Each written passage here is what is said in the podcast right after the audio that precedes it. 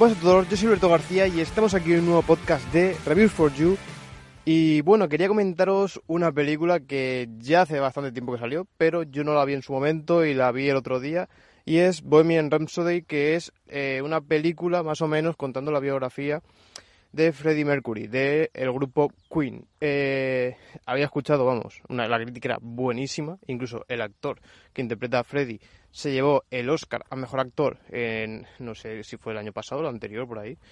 Y, claro, pues tenía pinta de ser bastante buena, incluso eh, mis amigos, o sea, algunos de los, mis amigos que fueron a verla me hablaron muy bien de ella. Pero bueno, yo pues por aquel entonces no fui a verla y no por nada, sino porque al fin y al cabo muchas veces te cogen un tiempo porque o no puedes ir al cine por lo que sea o varias cosas, ¿no? Bueno, el caso es que no fui a verla y justo estaba, eh, bueno, la han puesto en Amazon Prime Video y le eché un vistazo, o sea, dije, hostia, pues mira, me salió ahí la típica de que eh, no sé qué ver y me salió, dije, pues mira, ahora es el momento, voy a verla. Bueno, eh, creo que la actuación del actor es sobresaliente, o sea, sobresaliente el nombre del actor, no acuerdo ahora en concreto cómo se llamaba, pero es el mismo que interpreta el protagonista de Mr. Robot, que es una serie también que me gustaría eh, retomarla, porque sí que creo que vi la primera y la segunda temporada, pero después, como ya se paró, o sea, yo vi cuando sacaron justamente la segunda, Después ya no continué viéndola, pero una, una serie que está realmente bien y aquellos que seáis muy geeks, como seguramente será el caso, pues también es una serie que os gustará bastante porque habla mucho del tema del hacking, de ataques y todo eso, y todo muy contrastado. O sea, cuando habla de ataques de todos y todo eso, o sea, ya puedes hacerte una idea de, en qué consiste y tal. Así que es una serie bastante recomendable. Justamente también eh, fue la serie que aconsejó Nate Gentil en la entrevista. Y, una serie bastante buena. El actor me gustó mucho y sobre todo en, en este papel de Bohemian Rhapsody de Freddie Mercury, pues dije, hostia, o sea, qué buen actor que es, ¿no? Porque claro, tú cuando ves un actor en un papel, solamente dices, vale, o sea, hay muchos actores que es que directamente son así, por eso encajan muy bien en ese papel, porque su eh, forma de ser es muy así, ¿no? Eh, después, para mí, los grandes actores son los que da igual el papel al que lo metas, que te lo sabe interpretar muy bien. O sea, eh, un claro ejemplo es Jim Carrey. Jim Carrey es un actor muy bueno, sobre todo para comedia. Yo lo he visto en otras películas no comedia y bueno, pues se nota que no es de los mejores actores, sinceramente. Vi, creo que fue el número 23, que es una película que también está bastante bien, de Jim Carrey y y se nota que no, que fue como una película que él dijo, bueno, voy a salir un poco de mi papel, ¿no? Como es el de la comedia, como yo que sé, como Dios, creo que es para mí una de las mejores películas que hizo. Y, y se nota por eso, que es, es un actor muy dedicado para el cine de comedia. Eh, pues este actor justamente eh, no tiene nada que ver el papel que hace en Mr. Robot, imagínate el típico eh, perfil hacker que siempre se caracteriza bueno, toda la historia ha sido el típica persona muy solitaria, muy, muy oscura, ¿no? Antisocial, tal. O sea, un poco así. Después, bueno, tiene ahí varias cosas que tampoco quiero hacer un poco spoiler, pero va un poco por ahí el papel, ¿no? Y después pasa todo lo contrario. O sea, en, en Bohemian es como que dices, hostia, o sea, al fin y al cabo es como era Freddy, ¿no? Un tío muy espontáneo, muy vivo. Ya sabéis que era una persona que era homosexual y, lo interpreta, o sea, increíble, o sea, increíble, o sea, es que es brutal. A mí me pareció, bueno, igual que la otra vez que vi la de la teoría del todo de Stephen Hawking, o sea, la biografía de Stephen Hawking, que es el actor que también sale en Animales Fantásticos. Otro actor que es increíble también fue el de la chica danesa, creo que también otra película suya que fue también muy buena, muy recomendable si no la habéis visto. Y son actores que dices, hostia, es que, es que se merecen el Oscar, pero porque es que a mí me parece algo fuera de lo normal. O sea, esas interpretaciones las ves y cuando las ves dices, hostia, este tío se tiene que llevar el Oscar. O sea, clarísimo, o sea, clarísimo. O sea, igual que por ejemplo a mí DiCaprio ha hecho muy buenas películas, eh, por ejemplo, o sea, DiCaprio yo creo que también es de los mejores actores que, que ha habido, por lo menos de los que a mí me gustan también porque las películas que ha hecho también son muy buenas pero por ejemplo no veo tanta diferencia entre una película y otra, o sea, veo una interpretación bastante igual. Y a mí aquí sí que me ha parecido como un actor totalmente diferente, o sea, el cómo hace todos sus gestos, es que es todo, o sea, la mirada, cómo mueve la boca, o sea, sus eh, gestos eh, del cuerpo, o sea, todo, todo en sí es diferente. O sea, si le quitas la cara al actor, me creo que es otro actor diferente. O sea, no, me creo que sea el mismo porque es que cambia mucho de una interpretación a otra. Eh, por eso decía que, por ejemplo, con DiCaprio, para mí, ya os digo, eh, no estoy diciendo que sea maratón ni muchísimo menos, a mí me gusta, y ya os digo que para mí es de mis mejores actores, pero sí que noto que es algo, o sea, como que está siempre dentro, eh, sí que obviamente dependiendo de la película, incluso él ya intenta hacer películas que la interpretación sea bastante parecida, porque por ejemplo de Shatter Island Origen son películas muy similares, eh, Lobo de Wall Street también eh, es una interpretación que es muy brusca, muy fuerte como es él, eh, creo que a lo mejor la que sale un poco es Titanic, que fue de las primeras, pero las otras son muy, muy él, ¿no? Entonces la interpretación es muy parecida. Por eso os decía, igual que Jim Carrey, son muy buenos actores, pero muy de nicho, ¿no? Son muy en un papel en concreto. Y este tío, o sea, yo no sabía que era tan bueno como actor hasta que he visto esta película. O sea, es que es asombroso, o sea, asombroso, asombroso. O sea, yo vi la película, que la película eh, creo que está muy bien encajada porque va, o sea, al fin y al cabo, eh, verdad. O sea, en la vida las cosas que también triunfan mucho son aquellas que te producen sentimiento. O sea, entre ser una cosa normal y una cosa que te toca la patata, pues claro, la que te toca la patata es la que de verdad te está, está penetrando ahí, ¿no? Y, mucho, o sea, es la típica, ¿no? De que eh, anuncio de Coca-Cola, o sea, busca mucho buscar eh, tocar la patata, o sea, en plan buscar tus sentimientos. ¿Por qué? Porque saben que de esa forma van a entrar en ti y se te va a quedar, vas a querer ver ese anuncio porque te ha tocado, es muy nostálgico, lo que sea, y entonces buscan mucho eso, ¿no? Pues aquí la película esta va muy ese estilo, o sea, está muy, muy, muy enfocada a eso. Eh, para mí, para mí es el objetivo principal de la película, eh, o mi sensación, o sea, aparte de contarte lo que fue la vida de Freddy, para mí fue más enfocado a eso. O sea, sé que cuando la veas te va a tocar la patata y vas a flipar. Y por eso también, al causarte ese sentimiento y conseguirlo, porque no es una cosa muy. O sea, no es que sea una cosa fácil, ni muchísimo menos, una cosa muy difícil, por eso ahí está la importancia. Eh, son películas que le das más importancia eh, que si a lo mejor no lo, hiciesen, si fuese una película eh, que te contase solamente la biografía ¿no? del personaje. Y, y yo, aparte de eso, que ya os digo que es una cosa que han hecho realmente bien en la película, o sea, creo que el que vea esa película va a decir, hostia, qué película que he visto, o sea, es flipante, ¿no? Pues aparte de eso, yo dije, bueno, o sea, la película es muy buena, pero es que el papel que hace el actor, o sea, es que me parece increíble, o sea, es que es algo que parece que lo estoy exagerando aquí, que sea ahí súper fanboy, pero, o sea, aquellos que os guste el cine, eh, hay muy pocas películas y yo muchas veces es eso, o sea, no veo como os digo, son cosas que os digo que están bien, por ejemplo, la serie de, la Mantis, todo eso está muy bien, pero no llegan a ese sobresaliente, ¿no? O sea, hay muy poco contenido que digas, hostia, esto es oro, oro puro, ¿no? Que ya digo, yo en series, así de lo último que he visto, eh, que sea oro, oro puro, pues vi Juego de que al final cagaron un poco y después Dark, que Dark me parece otra serie increíble. O sea, aquellos que, eso sí, que os tiene que gustar, es también muy de nicho, no para todos los públicos. Y, para mí la actuación de este tío es igual. O sea, para mí me pasó igual que con eh, eh, cuando la interpretación de Steve Hawkins. O sea, interpretaciones brutales, brutales. Y me parecen que son las típicas películas que van a ser la cuando esos actores cuando le digan, oye, ¿cuál ha sido tu película estrella de tu trayectoria? ¿no? Pues seguramente que este diga esta, creo yo.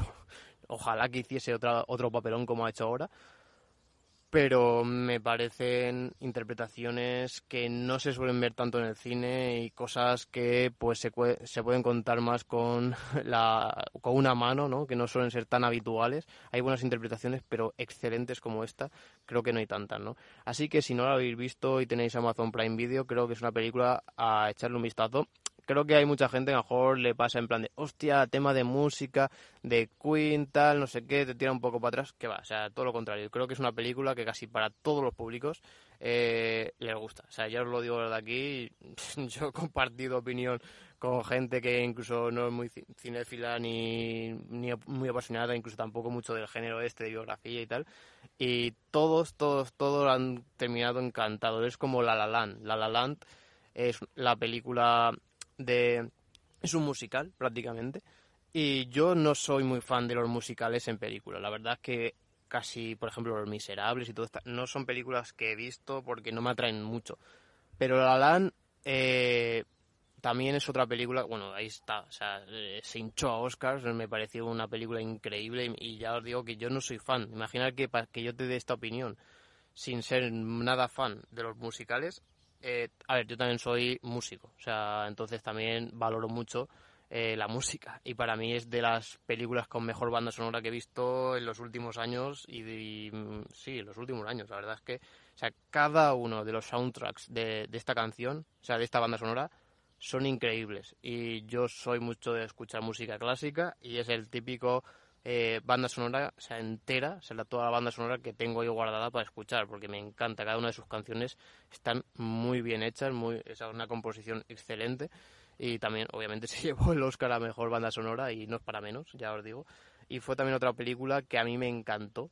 Y bueno, no fui el único, al fin y al cabo, pues los Oscars también eh, hacen muchas veces, la gran mayoría de las veces, eh, pues hacen honor a eso, ¿no? Yo sí que hay otras películas que se han llevado, eh, ¿cuál fue la Spotlights? Que fue esta película muy polémica por el tema de lo que pasó cuando se descubrió todo esto en Estados Unidos y tal.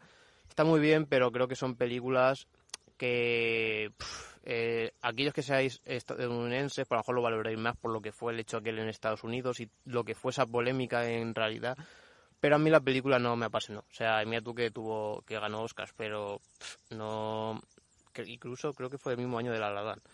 Pues esta le quitó algunos Oscars a La La y para mí no fue, o sea, fue para mí la típica película que, que vivió más de eso, de lo que fue la polémica en sí, de, de, de este tema, que lo que es la película. Igual que, por ejemplo, a mí el Renacido me gusta, pero me gusta por el tema de lo que es la cámara. O sea, para mí, en, en ese aspecto, en lo que es la fotografía de esa película, creo que es de las mejores que he visto. O sea, solo hay que ver la introducción de la película, esa cámara en mano donde están en esa batalla. O sea, me parecen de las escenas más brutales que he visto yo grabándolas eh, en una película. O sea, es increíble. O sea, te, mete directamente, parece un videojuego en primera persona. Y, son películas que a mí sí que me han gustado así, pero después la trama, que yo ya lo he dicho muchas veces de aquí, es creo que la cosa que más valoro una película, pues no me ha llamado bastante. La verdad que sí que es una trama que también es muy típica estadounidense porque representaba también una historia, tal, no sé qué cuánto. Pero yo creo que aquellos que no seamos estadounidenses, pues tampoco valoramos tanto. A mí por lo menos no me atrajo gran cosa la, la trama del Renacido pero sí que creo que son películas dignas de ver. Pero bueno, aún así, Bohemian Rhapsody creo que en su totalidad, lo que es la película, creo que es ultra mega recomendable. Creo que son dos horas de película, pero se te hace un súper amenas. Y si no lo habéis visto, darle una oportunidad porque son de esas películas que tenéis que ver por lo menos una vez en la vida.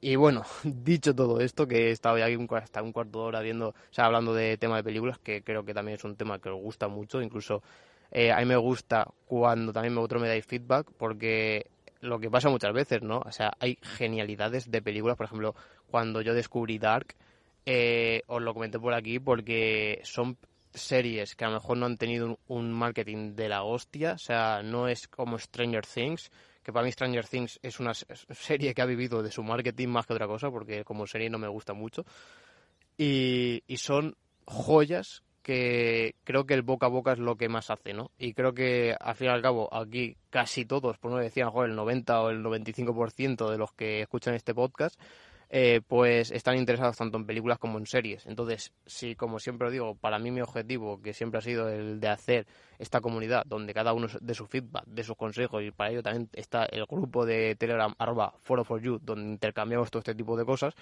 pues viene muy bien porque entre todos eh, vamos a ganar. O sea, vamos a ganar porque yo hoy te aconsejo esta película, tú mañana me vas a aconsejar otras y vamos a ganar todos de ver auténticas joyas que a lo mejor por lo que sea no se han valorado, no se le ha dado el marketing, porque eso es otra. Hay muchas cosas, tanto en videojuegos, en películas, en muchas cosas, en muchos aspectos que son joyas, pero que por no tener un marketing bueno, por no tener ese poder adquisitivo para poder darle ese marketing, pues no han triunfado lo que deberían, ¿no?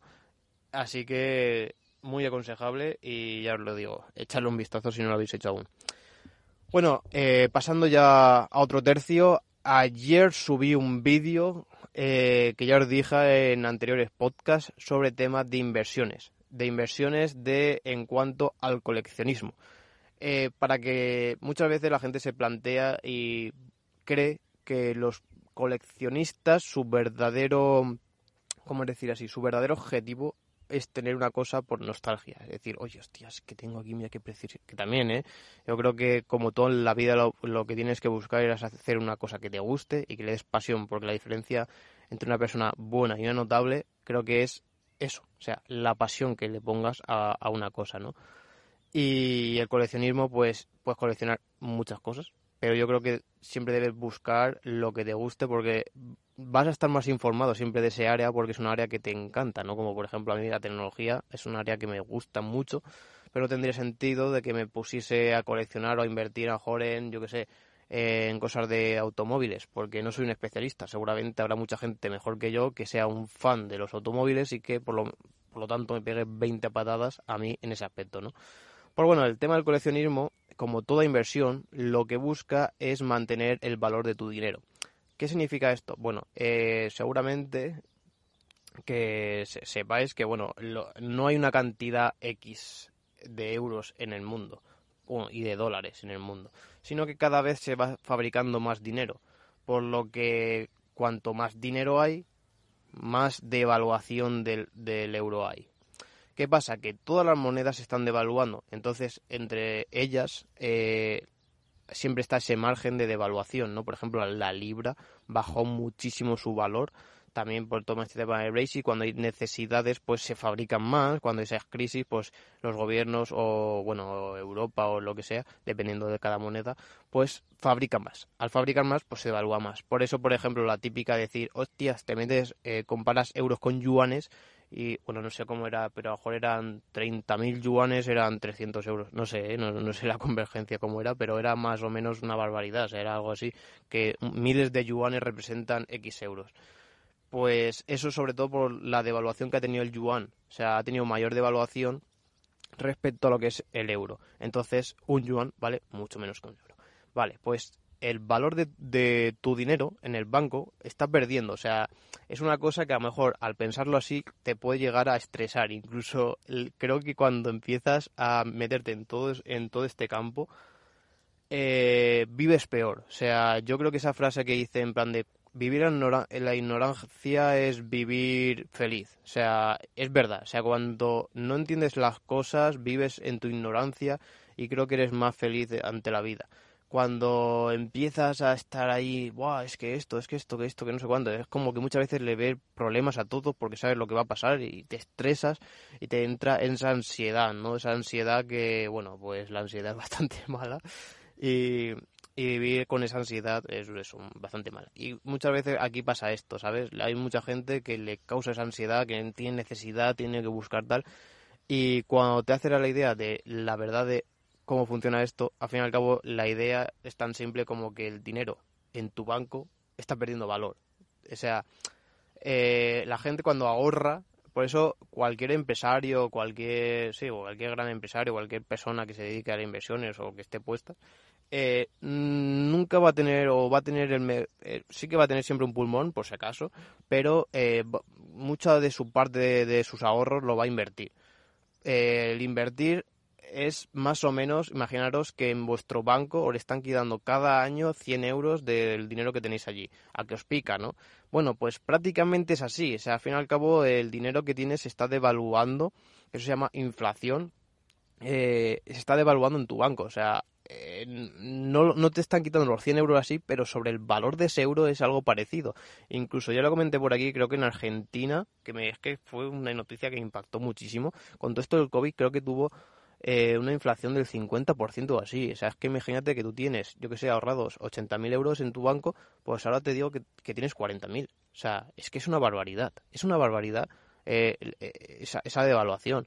Pues claro, eh, el tema de las inversiones es como si fuese otro sitio, o sea, en vez de guardar el dinero en tu banco, es como que lo guardas en otro sitio y no tienes esa, o sea, no te afecta, por decirlo así, esa inflación, esa devaluación del dinero, ¿no? Eh, esto es lo que se busca con las inversiones. Muchas veces no es que una cosa gane de valor, sino que la otra baja. Entonces, imagínate, imagínate que yo compro eh, un, un iPhone, primera generación, y me costó 400 euros, ¿no? Vale. A día de hoy, pues un iPhone nuevo a estrenar, o sea, el primera generación, pues, eh, pues no sé, a lo mejor tiene un valor de 4.000 o 5.000 euros, o sea, es una barbaridad. O sea, eso en eBay está ultra mega cotizado. Eh, ¿Por qué es esto? Bueno, hay varios factores, uno de ellos que obviamente también se paga la exclusividad, no hay tantos iPhones primera generación precintados a estrenar en el mundo, pero aparte de ello hay otra cosa que es el tema de la devaluación, o sea, tú compras una cosa y si esa cosa, bueno, en concreto la tecnología sí que se evalúa mucho, pero imagínate compras una cosa que no se evalúa, como puede ser, por ejemplo, una casa. Creo que el tema de inversión en mobiliario es casi la forma de inversión más común en el mundo. O sea, casi la gran mayoría de inversores que no son personas especializadas en nada en concreto y tal, siempre se tiran por el mobiliario, porque el mobiliario casi siempre tiende a subir. O sea, muy pocas veces baja, incluso ahora va, va a bajar, obviamente, pero va a ser como yo creo que se dice una, una bajada de corrección, o sea, que baja un poco para volver a subir. ¿Por qué? Como os digo, no es que la casa esté subiendo de valor, sino que el euro está bajando de valor. Por lo tanto, eh, al bajar de valor, eh, ese valor sería mayor. No sé si me hago entender un poco, pero como os digo, o sea, yo compro una casa hoy a, no sé, bueno, imagínate hace, eh, yo que sé, 20 años y me costó una casa 30.000 euros dices, hostia, hecho ya 30.000 euros, ¿no? Sí, pues es bastante factible. O sea, hay mucha gente que compró casas, eh, o, eh, bueno, bungalows y tal, o sea, ya casas grandecillas, no un piso en 30.000 euros. Eso a día de hoy es prácticamente imposible. Ahora un bungalow lo puedes encontrar por entre 100 y 150.000 euros. O sea, el incremento de precio ha sido mucho. ¿Por qué? Sobre todo por eso. No es que se haya hecho más caro, sino que el euro se ha devaluado bastante. Por lo que ese, al mantenerse ese mismo valor, esa... Eh, es como que al bajar el euro, pues respecto a esa casa, eh, se mantiene. Con el Bitcoin pasa igual. O sea, ¿el Bitcoin se está devaluando cada día? Sí, porque cada día se están haciendo nuevos Bitcoins. Pero va a haber un punto donde no va a haber más Bitcoins. no sé qué fecha era en concreto, donde ya no se van a generar más Bitcoins. ¿Qué va a pasar con esto?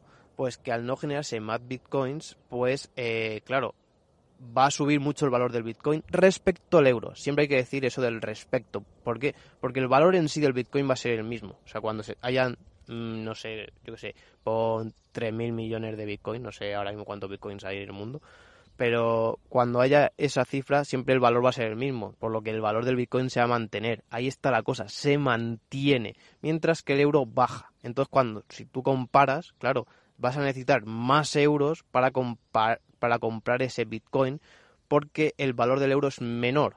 Ahí siempre están las cosas, ¿no? en tema de inversiones siempre se gana con eso. O sea, decir, oye, guardo, o sea, compro una cosa que no se está devaluando o se devalúa menos que el euro y cuando la venda voy a sacar más euros porque el euro va a tener menos valor, ¿no? Es como hacer ese intercambio. Pues como decía, la gran mayoría de gente y de coleccionistas lo que hace es comprar cosas que van a mantener su valor y entonces en un futuro van a, van a valer más euros, ¿no? Hablando siempre en euros. Que a lo mejor tú lo compras con el Bitcoin y ya no es lo mismo. Comprar una cosa en Bitcoins a día de hoy, por eso también muchas empresas están empezando a decir, oye, acepto Bitcoins. Claro, como empresa a mí me renta más que me paguen en Bitcoins a día de hoy que me paguen eh, en euros, ¿no? Porque voy a tener dinero que no se devalúa tanto. Ahí está también ese, eh, lo bueno, ¿no? Pues bueno, el tema del coleccionismo es eso. Eh, ¿Qué pasa? ¿Cómo funciona todo esto? Porque me diré, hostia, Alberto, estás comentando que el tema de la tecnología se devalúa mucho, pero que a su vez eh, hay mucha gente que invierte en ella, ¿no? O sea, ¿cómo es esto, no? Pues bueno, eh, más o menos se podría decir que hace como si fuese una U. Imagínate una U, ¿no? O sea, coge un valor, después se devalúa muchísimo y después empieza otra vez a ascender. Todo ello siempre que sean eh, cosas eh, que tengan un valor. O sea, el valor no se lo damos nosotros mismos. O sea, lo que siempre digo, el mercado es oferta-demanda. Si hay oferta, pero no hay nadie que la demande, o sea, no hay nadie que lo quiera, o sea, no lo va a querer. Entonces, siempre eso es lo que marca el valor del mercado de las cosas. Si hay mucha gente que quiere una... Por eso las gráficas han subido de valor. No las gráficas las han hecho mejor, no, sino que hay, hay menos ofertas que demanda. Hay mucha gente que las quiere y muy poca oferta. Por los que hay, entonces se vale, valen mucho más. Y por eso son tan caras. O sea, cuando se entienda que el principio del mercado es eso, eh, ya da un paso bastante grande, ¿no? Por eso muchas veces yo hago la comparativa y creo que es una cosa que también veo mucho en, la gente cuando intentan hacer eh, eh, en plan de qué profesión o sí qué profesión o qué persona es más importante que otra. Creo que no hay nada que sea más importante que otra persona. O sea, en una empresa todo es importante porque directamente si no fuese importante no estaría ahí. Lo que pasa que, por ejemplo, ¿por qué cobra más el típico ingeniero que a lo mejor la persona de la limpieza? Ahí está la oferta-demanda. ¿Cuántos ingenieros pueden encontrar para suplir esos precios respecto a cuántos limpiadores pueden encontrar para suplir ese, puesto, ¿no? Ahí está. Eso es lo que de verdad se le da el valor. Hay gente que no tiene carrera, pero sabe hacer una cosa en concreto que no sabe hacer nadie. No sabe hacer nadie. Y eso se valora muchísimo, está súper cotizado y a lo mejor el tío cobra una pasta. ¿Por qué? Porque hace una cosa que no sabe hacerlo nadie. O sea, eh, los futbolistas pues tienen un nivel que no tienen otros, que no tiene todo el mundo. Por lo tanto, eh, juegan al fútbol y como es un mercado que mueve mucho dinero, pues los equipos lo compran y le pagan tanto sobre todo por eso. Por eso os digo que eso es el principio en común de toda la industria, oferta-demanda. Pues bueno, el tema del coleccionismo, como os digo, tienen que ser obviamente modelos interesantes. Si tú te compras un modelo que no lo quiere nadie, pues tampoco, o sea, no va a ganar de valor en un futuro. Pero sí que hay eh, cosas, por ejemplo, el tema del retro en, las consolas, que pues no hay tantas, o sea, no se sacan mucho, no es como los móviles, que hay 250.000 móviles en el mercado, que sí que hay modelos clave, ¿no? Pues, por ejemplo, el primer iPhone, el primer Nexus, o sea, el primer smartphone de Google, el primer smartphone con Android, son modelos muy en concretos que pues la gente le gusta porque han significado algo en la historia ¿no? de, la tecnología. Esos son los modelos de estrella. ¿Qué pasa? Que en, las consolas en concreto no es que hayan 250.000 eh, consolas, sino que hay un catálogo bastante más resumido. Entonces, si te metes las trayectorias, pues no hay tantas. Bueno, pues lo bueno siempre es eh, conocer el momento exacto donde se ha devaluado, o sea, donde una consola eh, que valía 250 euros, pues ahora se vende en 100 euros. Claro, la devaluación es importante, es bastante importante, ¿no? Pero ¿qué pasa? Que ese es el momento exacto para comprarla cuando ya empieza a ganar valor, ¿no? ¿Por qué? Porque, claro, eh, tú lo estás comprando al menos precio posible y después, si quieres venderla, vas a o va a ganar siempre ese valor. Mientras que vas a poder comprar una consola retro ya revalorizada, sí, o sea, tú ahora mismo lo que os decía, ¿no? Una, por ejemplo, la Nintendo 64 edición Pikachu con su caja, pues a día de hoy te puede costar 700, 1000 euros, una barbaridad, si no más. O sea, son eh, consolas que están muy cotizadas. ¿La comprarás y ganará de valor? Sí, sí, seguramente sí. Incluso como lo bueno de los retro es que cada vez hay menos, cada vez hay menos consolas que se rompen, hay menos en el mercado y por lo tanto cada vez tiene más valor y eh, es más raro encontrarlas, ¿no? Por lo que seguramente pagues mil euros y dentro de 10 años esa consola valga 5.000 o así. Y ahí por eso están los coleccionistas, por eso mismo. O sea, sí que está esa, esa parte nostálgica de decir, oye, tengo esta edición Pikachu que es súper complicada y, te gusta, ¿no? La apasiona. Pero eh, después está la otra parte que es meter tu dinero y que gane de valor. O sea, que se esté guardando ese valor y esté ahí ganando, ganando valor respecto al euro, como siempre digo, ¿no?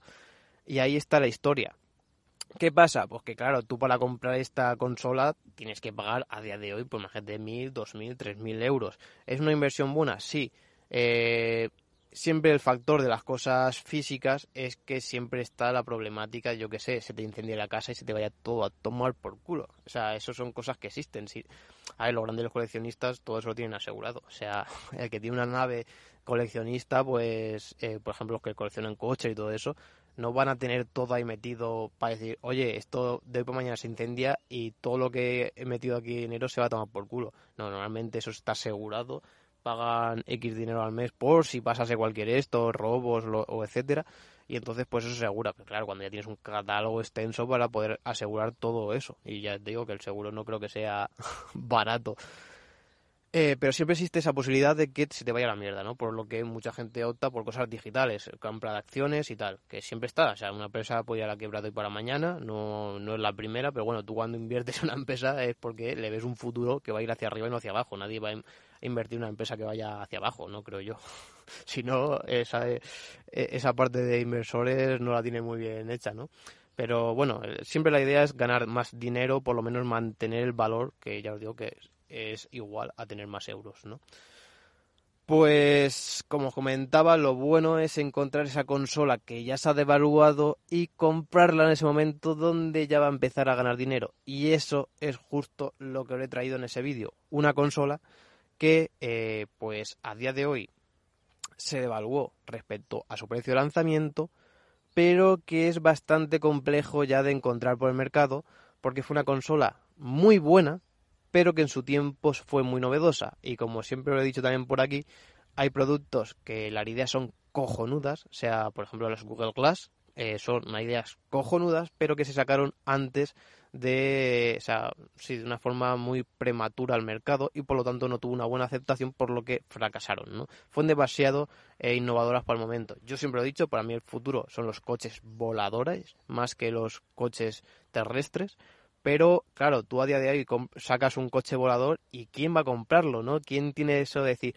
hostia, sí, voy a comprarlo? No, seguramente le diga a gente, uff, uff, que esto me causa aquí mucho recelo. No, no, o sea, eso tiene que tener una transición donde se vaya a meter poco a poco a los usuarios el tema del coche volador. Y seguramente que ya a lo mejor yo ni lo vea teniendo 26 años. O sea, imagínate la transición que larga puede ser. Pero el futuro es así. Yo siempre he dicho que si yo puedo ir de Madrid o sea, desde donde yo vivo, desde Alicante a Madrid, en línea recta, que es lo que, dentro siempre de los factores de tema de vientos y tal, pero bueno, mucho más recto que lo que es una cosa terrestre que tienes que depender tanto de ir esquivando montañas y subiendo y bajando cuestas, que hacer muchos más kilómetros que en línea recta, si fuese volando, ¿no?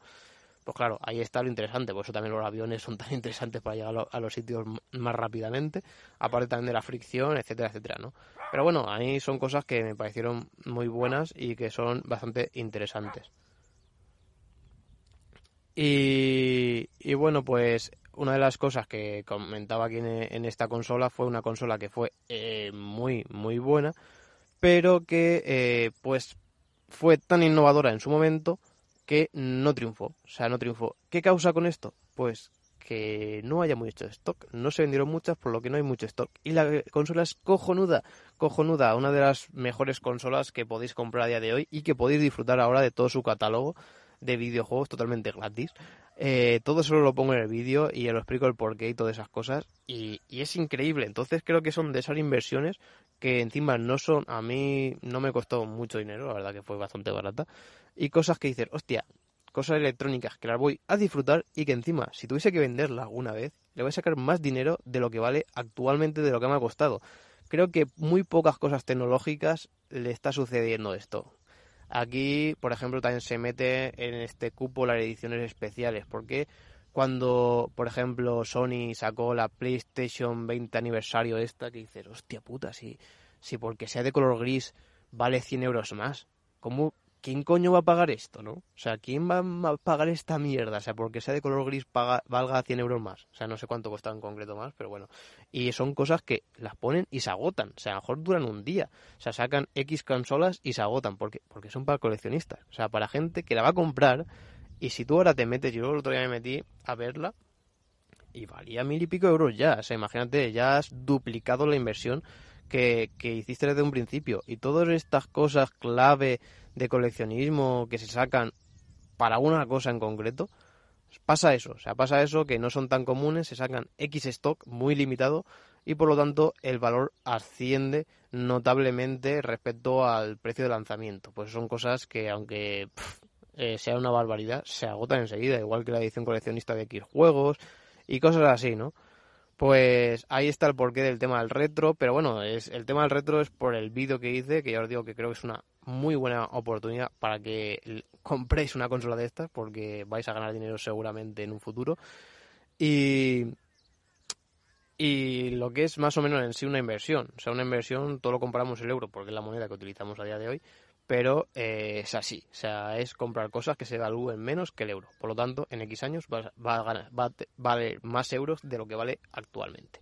Y bueno, eh, creo que el podcast de las noticias voy a dejar un poco eh, de lado porque si no se va a hacer realmente largo y a lo mejor hago un par de podcasts en vez de este solo.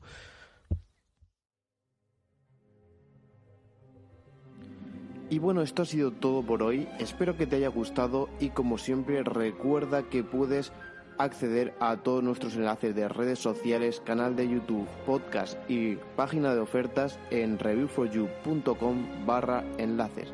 Así que nada, espero que os haya gustado y nos escuchamos en un próximo podcast de Review for You. Adiós.